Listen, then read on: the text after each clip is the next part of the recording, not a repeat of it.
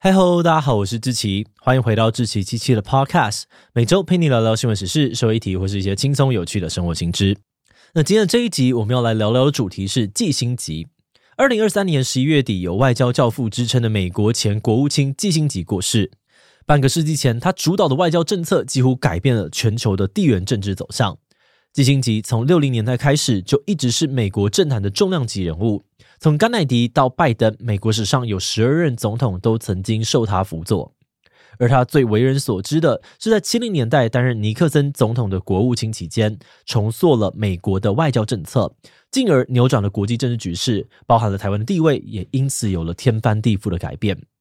正是在他的推波助澜之下，美国跟中共的关系得以破冰，但同时也使得中华民国丢了联合国的席次，并且丢失了跟美国的邦交。很多的历史评论甚至认为，哦，如今台湾的国际地位会悬而未决，全是拜他所赐。那么，季辛吉当初是采取了怎么样的政策？为什么他要这么做？他对于台湾的影响又到底多大呢？今天就让我们一起来聊聊季辛吉吧。不过，在进入今天的节目之前，先让我们进一段工商服务时间。你已经受过乱七八糟、老是打结的充电线了吗？那千万不要错过 Mac Cable 磁 C 线。他们研发出独家的磁力卷收专利技术，让磁力包覆整条充电线，不需要魔鬼毡、卷线器，只要随手一卷就能够固定，就算直接丢进包包里面也不会轻易散开。想要卷大一点、薄一点放笔电包，或是卷小一点放口袋，都随你决定。那除了方便好收，Mac Cable 磁 C 线的 Type C to Type C 规格，还支援市面上面最高的充电瓦数两百四十瓦，以及 PD、QC 两大快充协议。不管是手机啊、平板，甚至是笔电都能够用，充电速度比起其他品牌快了四十五 percent，想要用来传输数据也没有问题。重点是 Mac Cable 磁吸线还使用控温 E Marker 晶片，不只能够避免充电过热，还可以调节电量，让充电更加的稳定安全。现在就点击下方的资讯栏，到泽泽平台享受限时最高七四折的超早鸟优惠吧。好的，那今天的工商服务时间就到这边，我们就开始进入节目的正题吧。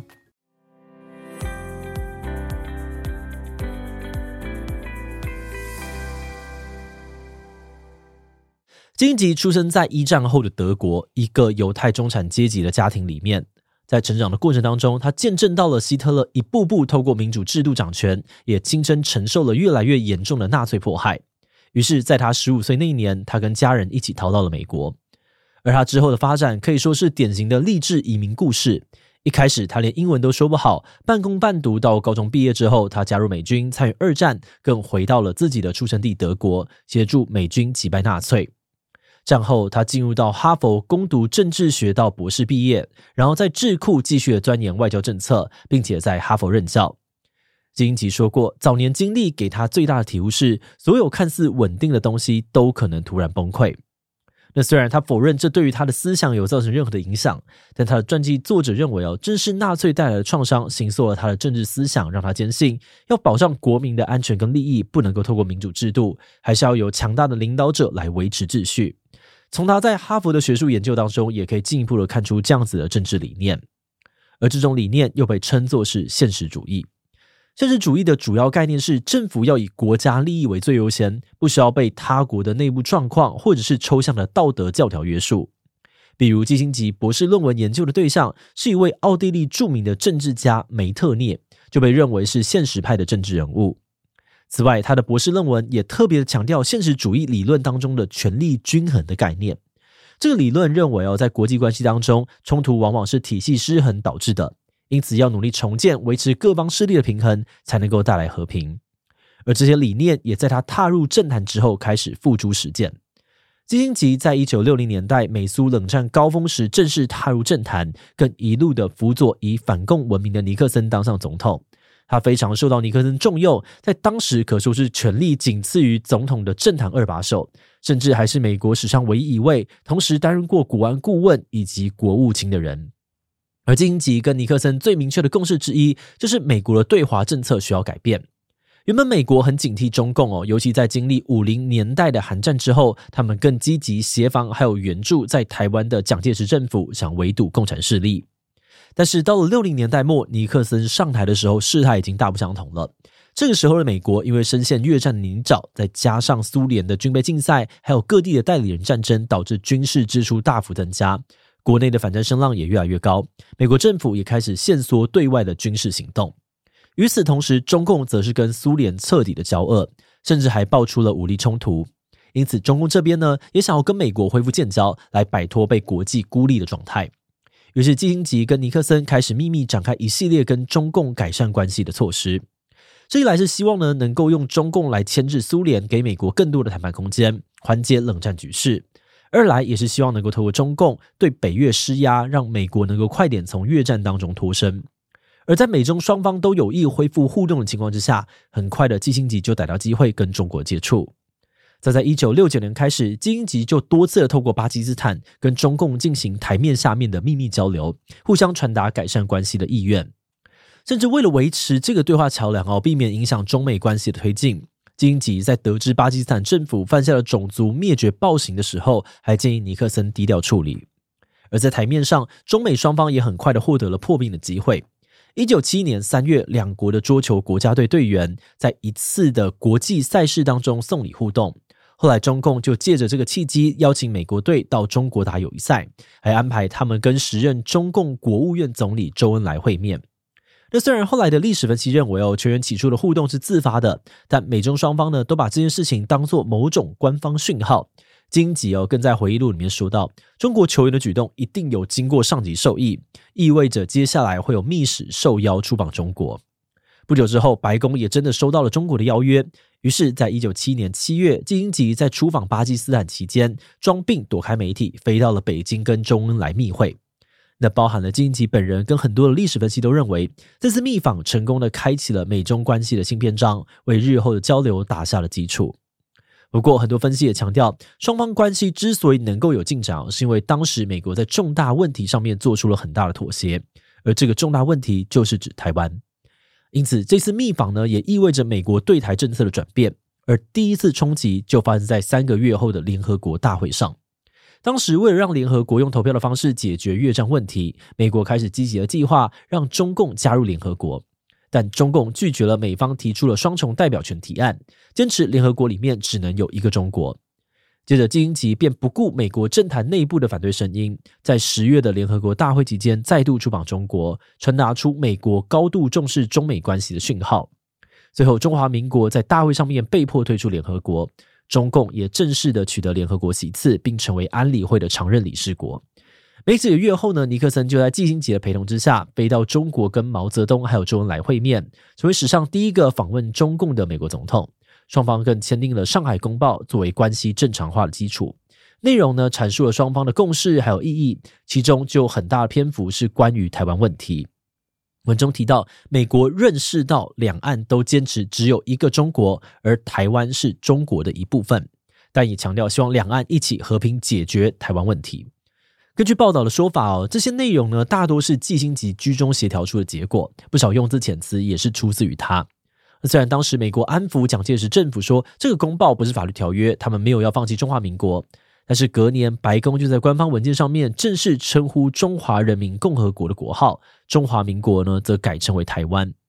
那到了这个阶段，美国已经可以说是正式的、公开的转向了。而这样的转向呢，一方面成功的让苏联做出重大的让步，缓解了冷战局势；另外方面也对台湾产生了非常深远的影响。在上海公报签订之后，美军就开始大量的撤离台湾。根据统计哦，一九六九年的驻台美军有将近一万人，但到了一九七四年就低于五千人了。一九七四年，尼克森因为水门案下台；一九七七年，基辛格也卸任国务卿。但后来几任的美国政府大致上呢，也都还是延续了他们的政策。一九七九年，美国正式跟中华民国断交，改跟中共建交，驻台美军也全数撤离了。那虽然美国定有《台湾关系法》，维持跟台湾的非官方关系，但是在跟美国断交之后，台湾在国际上面的地位就普遍不受到承认了。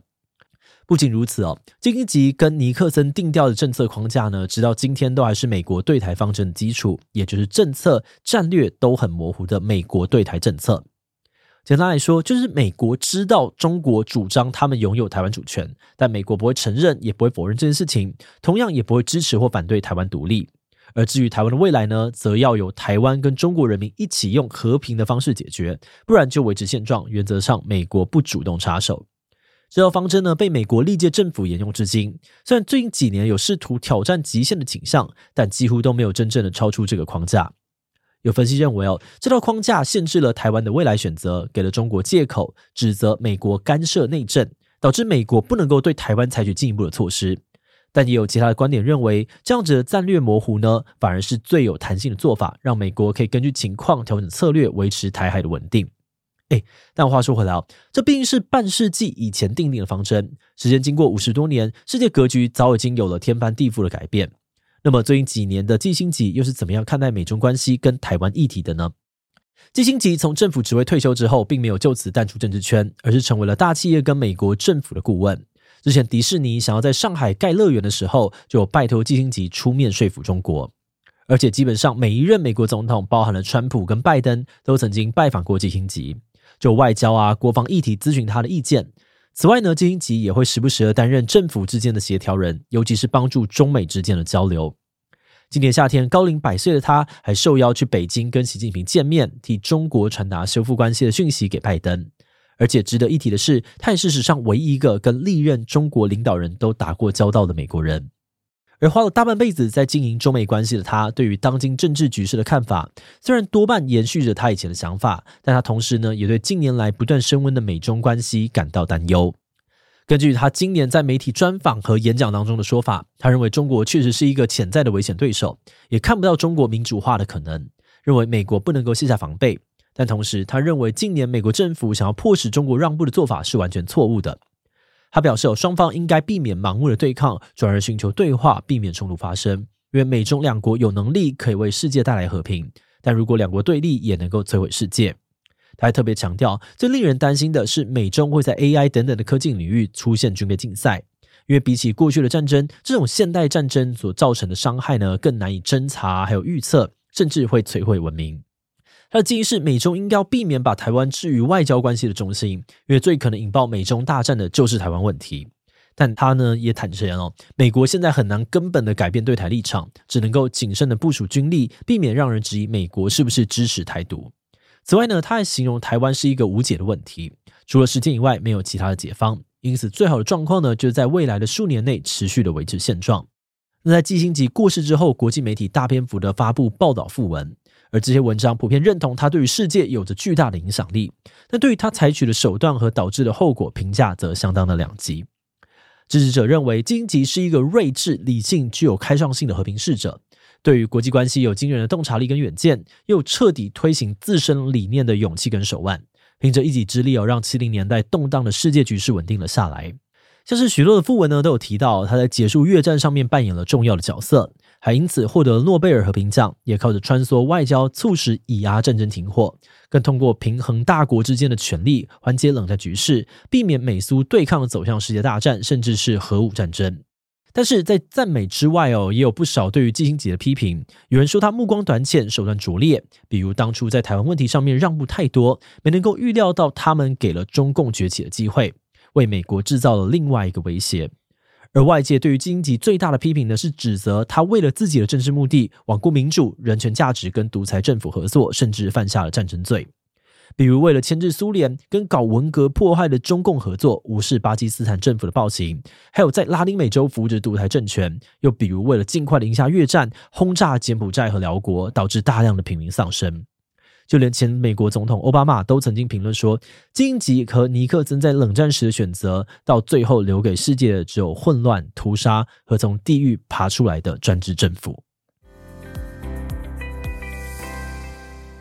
节目的最后呢，也想要聊聊我们制作这集的想法。我们今天这集主要是聚焦在季辛集对于台湾的影响。不过话说回来啊，受他影响的国家还有很多，尤其是拉丁美洲还有东南亚，很多独裁政权的崛起呢，多少都跟他有关，所以外人对他有的评价呢也非常两极。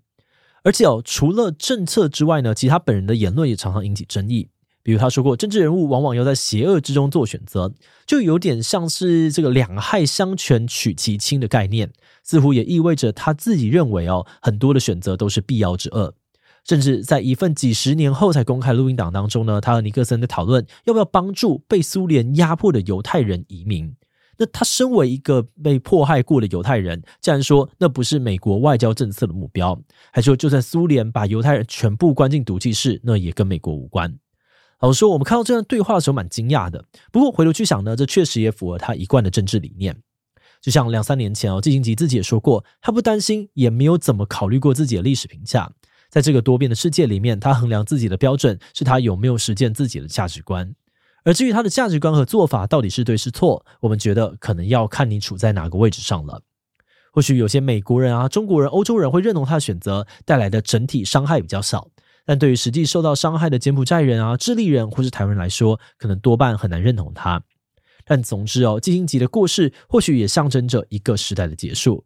那不管怎么样，我们希望所有的领导人都能够用智慧解决台湾的定位问题，为我们留下一个民主自由的生活环境。好的，那我们今天关于季辛吉的介绍就先到这边。如果你喜欢我们的内容，欢迎按下追踪和订阅。如果是对于这一集季辛吉的内容，对我们的 Podcast 节目是我个人有任何的疑问跟回馈，也都非常的欢迎你在 Apple Podcast 留下五星留言哦。那今天的节目就到这边告一段落，我们就明晚再见喽。Hello，在节目结束之前，有个消息想要告诉大家，我们的访谈节目要搬家喽。为了让喜欢访谈的观众可以更容易的找到想看的内容，以后我们会把 Podcast 访谈节目集中搬家到一个新的频道去。这个新频道就叫做“强者我朋友志祺七七访谈 Podcast”。在这里会看到我们访谈来自各界的强者，欢迎喜欢访谈节目的你，赶快点击资讯的链接抢先订阅起来。好的，那今天的节目就到这边，我们就下次再见喽。